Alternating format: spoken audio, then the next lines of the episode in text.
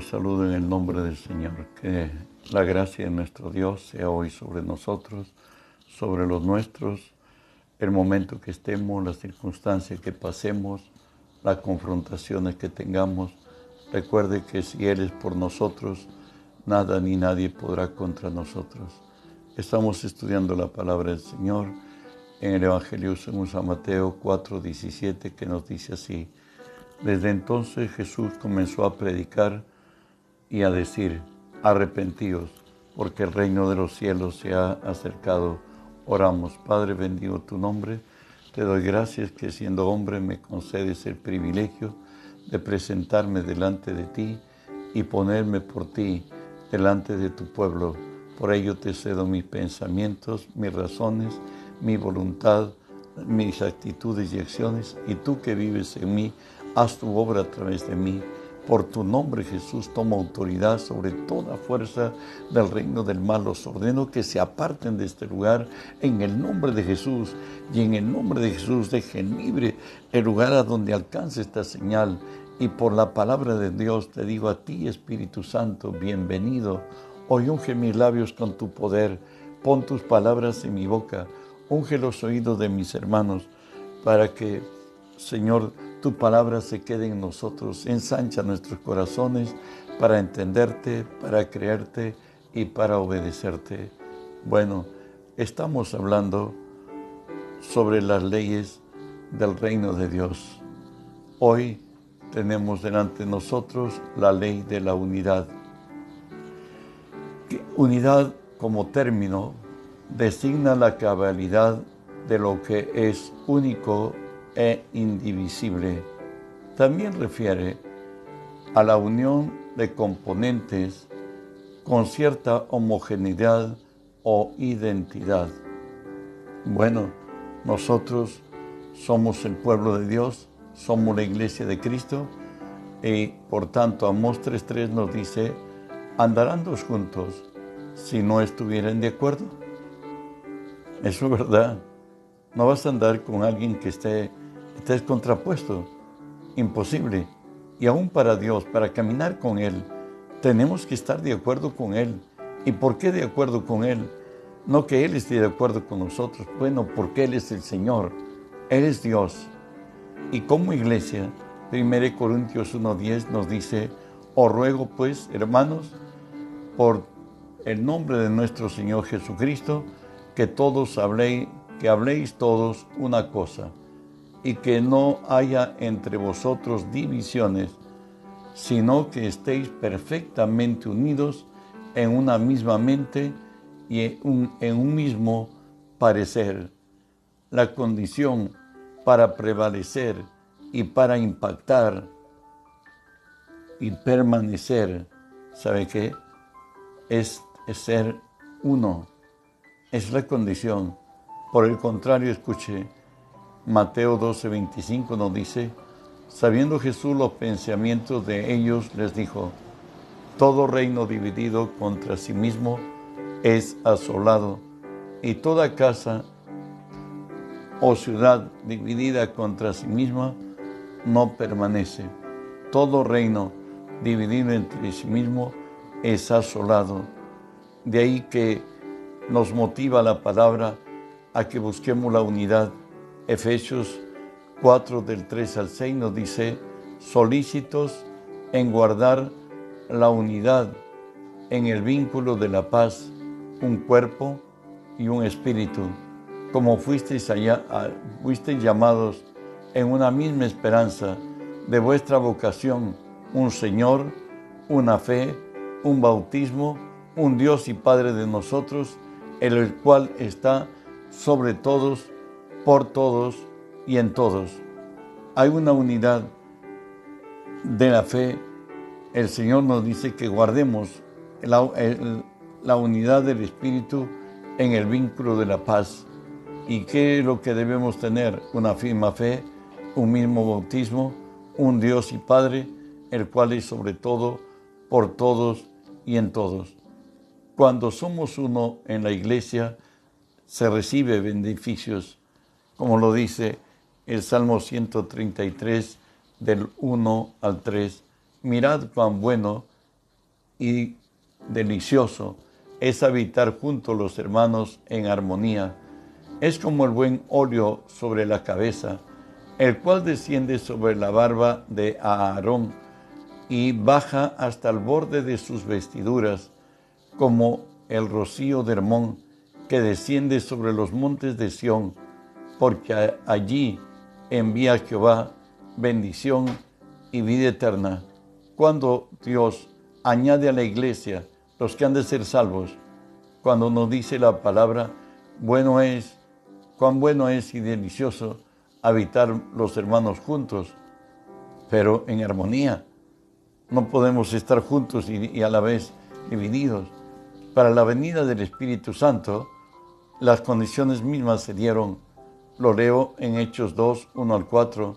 Cuando llegó el día de Pentecostés, estaban todos unánimes juntos y de repente vino del cielo un, un estruendo como de un viento recio que soplaba, el cual llenó toda la casa donde estaban sentados y se le aparecieron lenguas repartidas como de fuego, asentándose sobre cada uno de ellos y fueron todos llenos del Espíritu Santo y comenzaron a hablar en otras lenguas según el Espíritu les daba que lo hacen.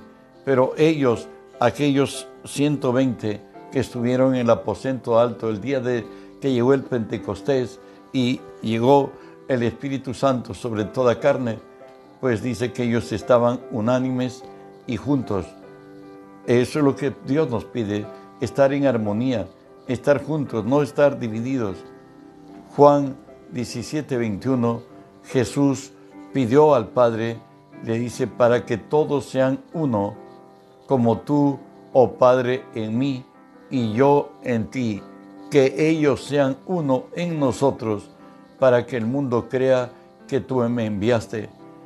Jesús dice que el crédito de que Él fue el enviado del Padre, que Él es el Cristo, el enviado de Dios, pues nos dice que Él pedía al Padre para que seamos uno con Él y uno con el Padre, y así el mundo conocería que somos, que Cristo es el, que Jesús es el Cristo, el enviado de Dios el Mesías.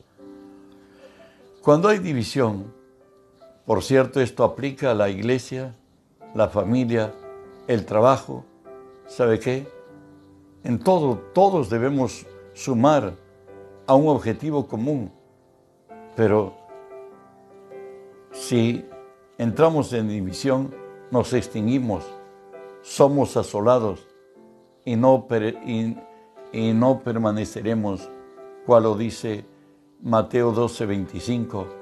Sabiendo Jesús los pensamientos de ellos, les dijo, todo reino dividido contra sí mismo es asolado, y toda ciudad dividida contra sí misma no permanecerá.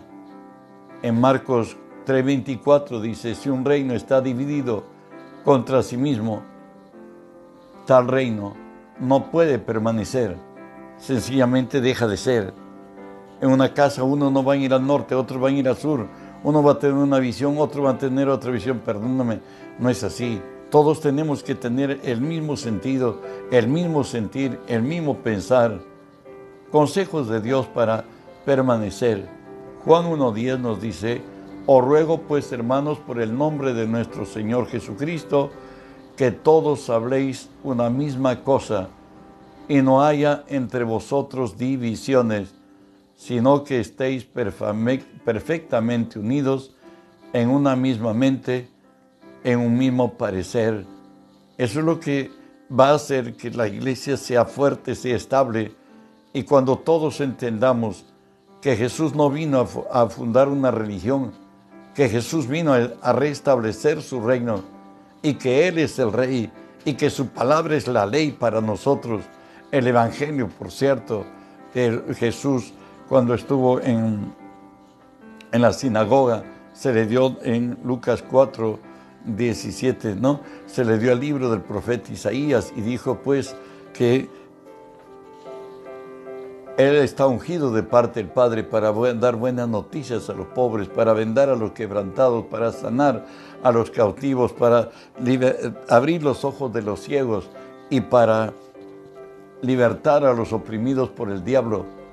Eso es el mensaje del rey. Y Jesús dijo, hoy se ha cumplido. Si ese mensaje es el que nosotros predicamos en todo el cristianismo, seremos uno. Mientras de eso, cada quien tomaremos lo nuestro y como nos dice en jueces, que como no había rey en Israel, cada quien hacía lo que quería. Y por eso es que las prédicas son diferentes en todo lugar. Debemos ajustarnos a lo dicho por Cristo y veremos su gloria. Hay unidad en la convivencia, ese legado apostólico. Hechos 2, 42 al 44 nos dice así, y perseveraba en la doctrina de los apóstoles, en la comunión los unos con otros, en el partimiento del pan, en las oraciones, y sobrevino temor a toda persona, y muchas maravillas y señales eran hechas por los apóstoles. Todos los que habían creído estaban juntos y tenían en común todas las cosas. Era una, total cohesión, un total eh, aparejamiento, diría yo, se han unido a Cristo de tal manera que son inseparables.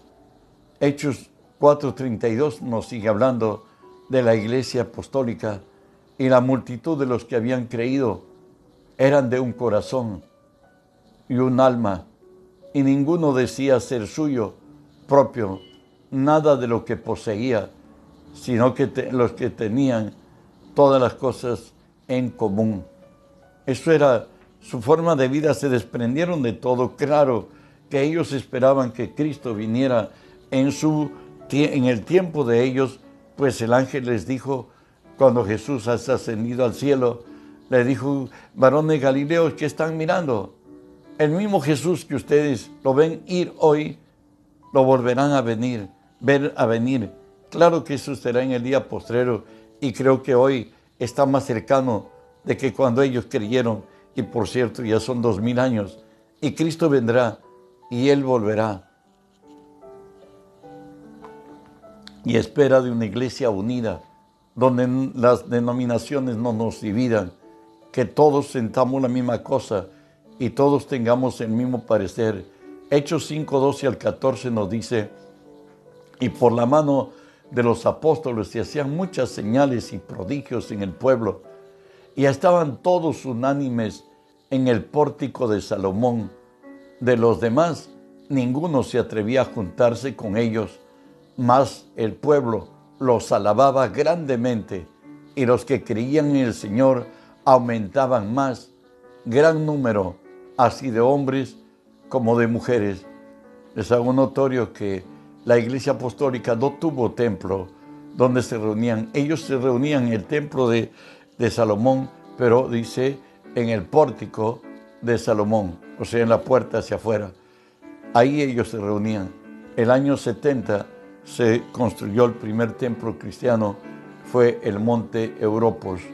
Avanzo Primera de Corintios 15 o 12, discúlpeme, 25 al 27 nos dice, para que no haya desaveniencia en el cuerpo, sino que los miembros todos se preocupen los unos por los otros, de manera que si un miembro padece, todos los miembros se duelen con él, y si un miembro recibe honra, todos los miembros con él se gozan. Vosotros pues, sois cuerpo de Cristo y miembros, cada uno en particular, pues el problema de mi hermano debe ser, lo nuestro, debe ser mío y su bendición debe ser mi bendición. Pues para eso hemos sido llamados, somos un solo cuerpo, Cristo es la cabeza de la iglesia. Aceptemos a las personas como son, no como nosotros quisieran que seamos, que sean ellos, discúlpenme Romanos 15.1 nos dice, así que los que son fuertes deben soportar las flaquezas de los débiles y no agradarnos a nosotros mismos. Cada uno de nosotros agrade a su prójimo en lo que es bueno para edificación. Vuelvo a terminar de leer. Cada uno de nosotros agrade a su prójimo en lo que es bueno para edificación. 1 Corintios 10, 32 y 33 nos dice, no seáis tropiezo ni a judíos, ni a gentiles, ni a la iglesia de Dios, como también yo, en todas las cosas agrado a todos, no procurando mi propio beneficio, sino el de muchos, para que sean salvos. ¿Sabes? Vamos a ver lo que Dios abomina. Proverbios 6:16 nos dice, seis cosas aborrece Jehová y aún siete abomina su alma. Leo también Proverbios 6:19, el testigo falso, el que habla mentiras y el que siembra discordia entre hermanos. Dios abomina al que siembra discordia entre hermanos. Santiago capítulo 3, 14 y 15 nos dice, pero si tenéis celos amargos y contención en vuestro corazón, no os jactéis ni mintáis contra la verdad, porque esta sabiduría no es la que desciende de lo alto, sino terrenal, animal y diabólica. El Señor ha derramado su amor en nuestros corazones. En su gracia ha extirpado el corazón de piedra que había en nosotros. Hoy podemos amar, hoy podemos perdonar, hoy podemos llorar incluso por nuestro prójimo y aún hacer el bien a nuestro enemigo. De ahí que nos dice la palabra, seamos tardos para hablar. Santiago 1, 18 al 20 dice, Él de su voluntad nos hizo nacer por la palabra de verdad, para que seamos primicias de sus criaturas. Por esto, mis amados hermanos, todo hombre sea pronto para oír, tardo para hablar, tardo para irarse, porque la ira del hombre no obra la justicia de Dios, porque la ira del hombre no obra la justicia de Dios. En Proverbios 14, 29 nos dice así, el que tarda en airarse es grande de entendimiento, mas el que es impaciente de espíritu enaltece la necedad, mas el que es impaciente de espíritu enaltece la necedad. Proverbios 15.1 nos dice, la blanda respuesta quita la ira, mas la palabra áspera hace subir el furor. Continúo en Proverbios 15, 18, nos dice así, el hombre iracundo promueve contiendas, mas el que tarde en airarse apacigua la rencilla, mas el que tarde en airarse apacigua la rencilla. Santiago 5, nuevo nos dice así, el hombre iracundo promueve contiendas, mas el que tarda en airarse apacigua la rencilla. Santiago 2.1 nos dice, hermanos míos, que vuestra fe en, el, en nuestro glorioso Señor Jesucristo sea sin acepción de personas. A veces tenemos favoritos, los podemos soportar, los podemos perdonar, hasta nos hacen una sonrisa si pues de casualidad nos tropellan, pero si es otro, no lo soportamos para nada. Dios nos prohíbe vengarnos. Levítico 19 y 18 dice, no te vengarás, ni guardarás rencor a los hijos de tu pueblo, sino que amarás a tu prójimo como a ti mismo. Yo Jehová, vuelvo a leer, no te vengarás, ni guardarás rencor a los hijos de tu pueblo, sino que amarás a tu prójimo como a ti mismo, yo Jehová. Proverbios 20, 22. Dice, no digas, yo me vengaré, espera Jehová, y Él te salvará. No digas, yo me vengaré. Espera a Jehová y Él te salvará. Proverbios 24, 29 dice, no digas, como me hizo, así lo haré. Daré el pago al hombre según su obra. De ahí que Romanos 12, 17 al 20 nos dice ya a los cristianos directamente, aunque la palabra es espada de dos filos, el antiguo y el, y el nuevo pacto es lo que debemos creer y hacer, claro, con las excepciones que Jesús dijo en el Nuevo Testamento. La ley ha dicho esto, más yo digo aquello. A ello me refiero de lo que Jesús ha dicho. Romanos 12, 17 al 20 nos dice, no paguéis a nadie mal por mal. Procurad lo bueno delante de todos los hombres. Si es posible, en cuanto dependa de vosotros, estad en paz con todos los hombres. No os venguéis vosotros mismos, amados míos, sino dejad el lugar a la ira de Dios, porque escrito está, mía es la venganza, yo pagaré, dice el Señor. Así que si tu enemigo tuviera hambre, dale de comer, y si tuviera sed, dale de beber. Haciendo esto, ascuas de fuego amontonarás sobre su cabeza. El Señor nos ha dado límites en los que debemos obrar. Él dice, mí es la venganza, yo daré pago. Es más, nos añade en primera de Pedro 3.3, no devolviendo mal por mal, ni maldición por maldición, sino por el contrario, bendiciendo, sabiendo que fuisteis llamados para que heredaseis bendición. Por la ley de la siembra y la cosecha, si yo maldigo a mi prójimo, al que me causó daño, o al que creo que me ha causado daño, porque muchas veces quien nos creemos que nos causó daño no es consciente del daño que nos causó, pero sin embargo nosotros nos sentimos dañados. Y bueno, el Señor dice que si yo le deseo el mal o tú le deseas el mal, el mal que nosotros hablamos, confesamos contra esa persona, se revertirá en nosotros. Por tanto, en Mateo 5:39 nos dice, pero yo os digo, no resistáis al que es malo, antes a cualquiera que te hiera en la mejilla derecha, vuélvele también la otra. Continúo leyendo del Mateo 5, 43 al 45. Oíste que fue dicho, amarás a tu prójimo y aborrecerás a tu enemigo. Pero yo os digo, amad a vuestros enemigos, bendecid a los que os maldicen, haced el bien a los que os aborrecen y orad por los que os ultrajan y os persiguen, para que seáis hijos de vuestro Padre que está en el cielo, que hace salir su sol para buenos y malos, y que hace llover para justos e injustos. Dios ha, derramado su amor en nosotros.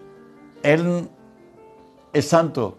Él no quiere que el mundo sea un, infierno, sino que haya convivencia pacífica entre nosotros. Por eso nos dice, amarás a tu prójimo Amad, dice, a vuestros enemigos, bendecid a los que hacen, os hacen mal, haced el bien a los que os aborrecen, orad por los que los ultrajen y os persiguen. Bueno, el hombre es libre, nos ha hecho libres, podemos obedecer o no, pero no obedecer lleva un costo. Salmo 109, 17 y 18. Amó la maldición y éste le sobrevino, y no quiso la bendición y ella se alejó de él. Se vistió de maldición como de su vestido y entró como aguas en sus entrañas y como aceite en sus huesos. ¿Sabes?